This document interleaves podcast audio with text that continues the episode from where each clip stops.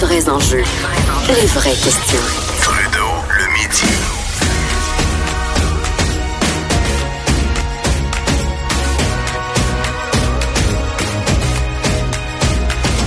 Cube Radio. C'est immanquable. À chaque année, on a l'impression qu'au mois de janvier, février, on parle de l'engorgement de nos urgences. On tente de trouver, bon, est-ce qu'il y a des pistes de solutions?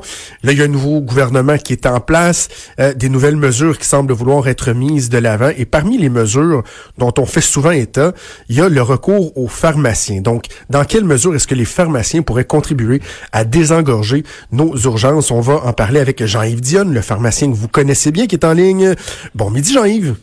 Bonjour, Jonathan. Hey, premièrement, Jean-Yves, euh, je te parle de mes petits problèmes personnels. là. La grippe, là. La grippe, est-tu plus mauvaise que d'habitude cette année? Parce que là, euh, ma fille a, a vraiment de l'influenza, puis avec une myocyte, elle marche plus depuis quatre jours, des, des otites bilatérales, ah ouais donc, ouais donc. Et là, tout le monde dit, ah, la grippe est mauvaise. Est-ce qu'on dit ça systématiquement à chaque année ou il y a une souche qui est particulièrement virulente cette année? Ben, écoute, on dit ça à chaque année, ça c'est vrai. Euh, De toute façon, pogner la grippe, ça fait mal, donc c'est pas facile.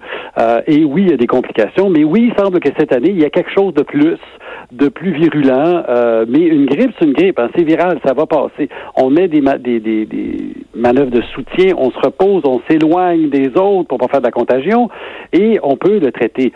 C'est pas le genre d'indication où la majorité du monde devrait se ramasser à l'urgence parce qu'ils en peuvent plus. Euh, ça prend un certain temps à passer. C'est ça. Faut, faut donner euh, du temps au temps, comme on dit. faut donner du temps au temps. On peut aider avec des trucs. euh, La bonne vieille vitamine D, là, ça l'air de rien, mais ça aide à ton système immunitaire à, combattre le virus. Euh, fait que c'est le genre de choses qu'on peut donner qui est sécuritaire, puis ça passe. Et, dis-moi, euh, quand on parle de l'efficacité d'un vaccin, bon là, je prends, mon exemple clairement, euh, ma fille, elle a été vaccinée, mais ça a pas fait la job. Est-ce que dans le fond, ça peut euh, nous prémunir dans une certaine mesure, ou ça peut aussi faire en sorte que si on attrape quand même l'influenza, on l'aime moins fort? Ça peut-tu faire ça? Oui et non. C'est-à-dire que si on, le virus contient les bonnes souches de, pas le virus, excusez, le vaccin contient les bonnes souches du euh, virus, on va le combattre sans s'en rendre compte. Par contre, si, comme ta fille, la mienne aussi, ça a l'air, euh, a attrapé quelque chose et elle a été vaccinée, ben c'est parce que c'est pas le même virus. C'est d'autres Ouais. choses qui est passé. Et c'est ça l'espèce de roulette à chaque année où on décide un an d'avance quelles seront les, les, euh, les souches qui seront dominantes et on crée un vaccin. C'est pour ça aussi que euh, à la fin de l'été, début de l'automne, il y a eu euh, quelque chose au niveau de, de, de la RAMQ qui disait ben là, on va arrêter de le, de le payer sauf pour les populations fragiles euh, parce que ça donne pas les résultats qu'on veut au niveau de réduire les hospitalisations. Les populations fragiles, c'est d'autres choses, par les personnes âgées, maladies chroniques et autres. Euh, et là, changement de gouvernement, bon, on est revenu à la case départ. Bon, c'est- leur décision. Mais la notion que le vaccin va me protéger contre les, inf- les infections respiratoires et les influenzas, c'est pas vrai. C'est vrai pour la- les souches qui sont dedans cette année-là. Oui. C'est ça, Mais c'est une espèce de, c'est un. Tu sais, c'est des prévisions. Ils tentent de savoir bon quelle souche va arriver. Mais euh, toi, en tant que pharmacien, t'es favorable à la vaccination, j'imagine? Écoute, moi, je suis ambivalent, mais honnête, là. Euh, je suis ambivalent euh, pour les gens qui sont critiques. Pour qui attraper une grippe, c'est un arrêt de mort? Oui, certainement. Euh, pour les gens qui sont en forme, qui ont la capacité de dire, je la, je la pogne, reste chez nous pendant trois, quatre jours, ils n'en ont pas nécessairement besoin. C'est ça la distinction. Pour les maladies qui tuent n'importe quand, prenez-le. La polio, excusez, ça tue. Euh, mais quand tu es rendu avec la grippe saisonnière, ben là, c'est une décision personnelle. Ça dépend de mon entourage, ça dépend de plein d'affaires, mais c'est pas une obligation. Mais, mais, mais c'est intéressant comme discussion. Mettons, moi, je, je suis en forme, euh, en tout cas, j'essaie de l'être, euh, et je décide de ne pas me faire vacciner, euh, par exemple, parce que justement, bon, euh, selon ce que tu dis, tu, je, je vais, je vais passer au travers, mais il reste qu'en l'attrapant, étant donné que je me suis pas euh, prémuni, ben, je vais peut-être le transmettre à quelqu'un qui est plus faible. Et, Ah, je- ça, non? c'est l'au- l'autre affaire. C'est que en science, on nous dit beaucoup, tu te fais vacciner pour les autres. Ouais. Oui, mais il existe une notion qu'on appelle le porteur sain. C'est-à-dire Quelqu'un que tu l'as pas, mais tu le portes pareil. Qui n'est pas malade. Ouais, ouais, ouais. Ça, je pense. Ah, fait que, tu sais, c'est- pas clair tout ça. Le problème, quand on, dès qu'on se met à parler vaccin, on a un problème de polarisation. T'es pour ou t'es Mhm. contre. Puis Il n'y a personne qui ouvre le discours pondéré. C'est un médicament qui a des plus, des moins, qui a une efficacité qui n'est pas 100% De toute façon, un médicament efficace à 100 ça n'existe pas. OK? Ça n'existe pas. Euh, un médicament, ça a une, une une efficacité qu'on va chiffrer, mais c'est jamais 100%. Donc, si on avait un discours intelligent et qui est pas genre je suis pour, je suis contre, si t'es contre, t'es con.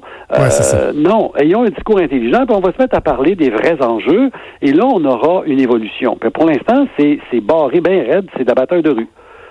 Alors, toi et moi, on fait œuvre utile parce que moi, je suis pour, toi, tu as certaines réserves. On en parle de façon euh, posée, puis les gens peuvent se faire leur opinion. OK, parlons du désengorgement des euh, urgences. Euh, ta fédération, la Fédération des pharmaciens du Québec, avance que si, par exemple, les deux tiers des consultations P4 et P5, donc ce qui est jugé comme étant là, pas, pas urgent, des cas qui devraient pas être à l'urgence, si ça se réglait en pharmacie, on pourrait en régler 40 à 45 des, des, des, de, de, de ces consultations consultation-là. Euh, c'est réaliste, ça? Mais que c'est réaliste. Bon, il faut faire, euh, faut faire une, une perspective des choses. La première chose, c'est que le pharmacien, il est là, il est disponible. Euh, c'est relativement simple de lui parler au téléphone, c'est relativement simple de le voir, il est là. Il n'y a pas, tu sais, un bureau, une demande de rendez-vous et, une infirmière qui fait du, du triage. C'est vraiment relativement facile de le voir et surtout depuis 2015 avec l'arrivée de la loi 41 qui donne plus de pouvoir aux pharmaciens. Comme quoi? Qu'est-ce que ça a apporté comme changement? Ben, il y a plusieurs actes, notamment à la, étirer une prescription, euh, redonner une prescription qui est finie, comme par exemple pour une infection urinaire, euh, donner des médicaments pour des trucs qui ne demandent pas nécessairement de diagnostic, penser aux médicaments pour la malaria. Il y a plein de choses comme ça où le pharmacien, c'est moi dans ma pratique à l'époque, parce que j'ai vendu ma pharmacie, j'ai fait plein d'affaires qu'on appelle entre guillemets de la médecine au comptoir. J'étais, par la Jean-Yves va t'aider. Puis, bien entendu, des fois, tu fais que, ben là, non, ça, ça, je peux pas, faut vraiment que tu vois le médecin. Alors, tout ce bout-là, là, si on le généralise, tu viens d'enlever une charge. On a parlé de la grippe, là. À, moins que tu sois, tu sais, super maladie chronique, puis tu es vraiment quelqu'un de déjà très malade, tu rien à faire à l'urgence pour une grippe, là. Mais il y a plein de monde, surtout dans les personnes âgées, qui se ramassent à l'urgence parce que, faute de moyens, faute de réseau, faute d'aide, puis ils n'ont pas accès à leur médecin. Parce que le médecin, il y a toute une collection d'étapes avant de le voir. Puis euh, il va être disponible dans trois mois. C'est un peu tard. Mais le pharmacien, il est là.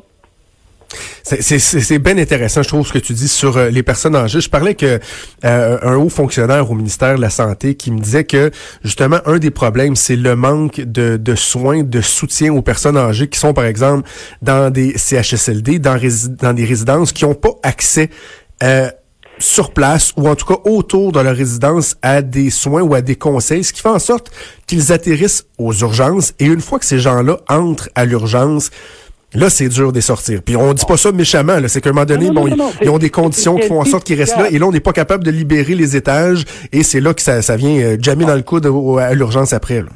Oui, mais il y a juste une confusion dans ce que tu viens de dire là. C'est-à-dire que les personnes qui sont en CHSLD, ils sont en hôpital. Oui. Donc, c'est des gens qui sont pas nécessairement le premier client qui, qui va engorger l'hôpital.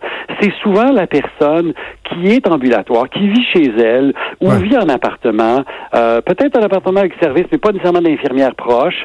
Et ces personnes-là ont un problème de solitude. C'est connu, c'est dramatique, mais c'est vrai. Euh, et il euh, y, a, y, a, souvent, ces gens-là n'ont pas le réseau pour dire Hey, je file pas, qu'est-ce que je fais? Alors, ces gens-là se ramassent à l'hôpital. écoute, je vais te raconter une anecdote. Il y a plusieurs années, mon fils, un accident de ski, on se ramasse à l'hôpital de Saint-Agathe.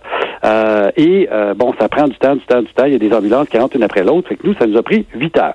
Mais à côté de nous, il y avait une dame d'un certain âge qui était là depuis au moins une heure, peut-être deux heures avant nous, pour un problème de tout grasse, de, bronchite.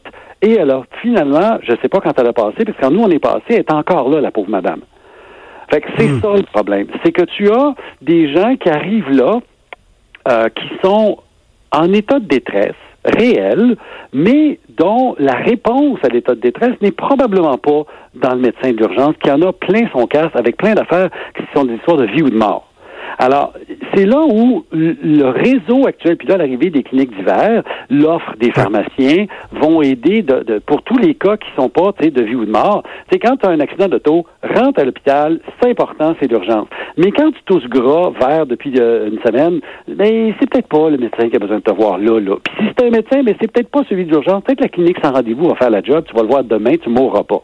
C'est ça la distinction qu'on oublie de faire et parce que des erreurs de gestion du système depuis sa conception des années 70 a fait l'hôpital en premier, il faut penser autrement maintenant. L'hôpital, ça devrait être le dernier choix quand c'est vraiment une question de mort.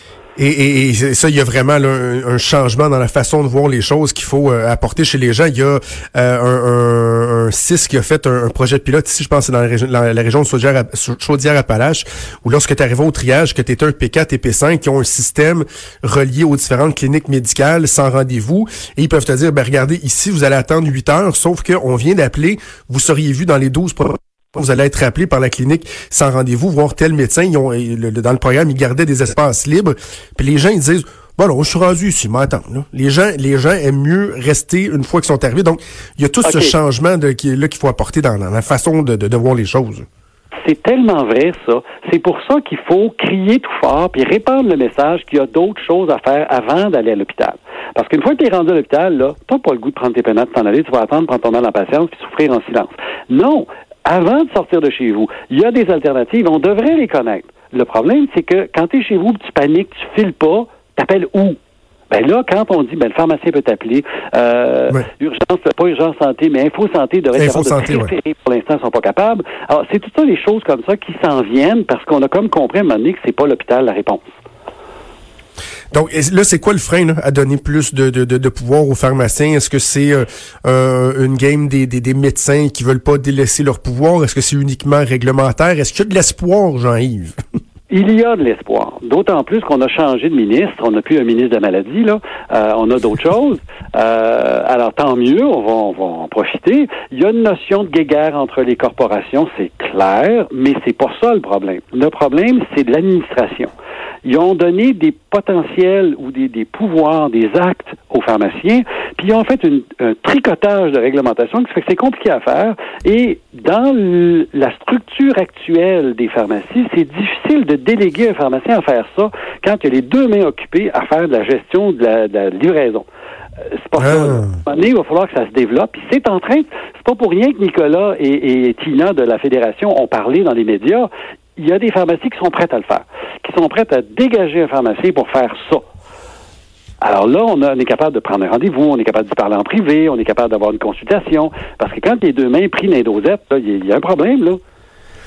En tout cas, c'est de la musique à mes oreilles, Jean-Yves, parce que je me dis, c'est pas vrai que les solutions pour euh, régler euh, les temps de notre euh, notre système de santé, ça passe toujours par juste toujours mettre plus d'argent, plus d'argent, plus d'argent, plus d'argent, réorganisation dans notre façon, donner plus de pouvoir, une meilleure concertation entre les différents corps de métier.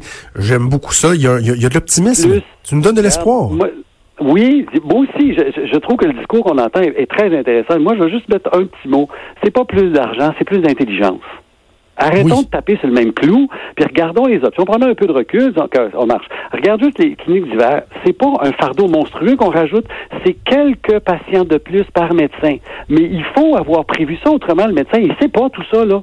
Il fait son possible avec ses patients, mais là, si tu as prévu dans son horaire qu'il va prendre deux, trois, quatre patients de plus, ou travailler une heure de plus, ben, tout le monde l'a prévu, le fardeau est réparti également, puis tout le monde est content.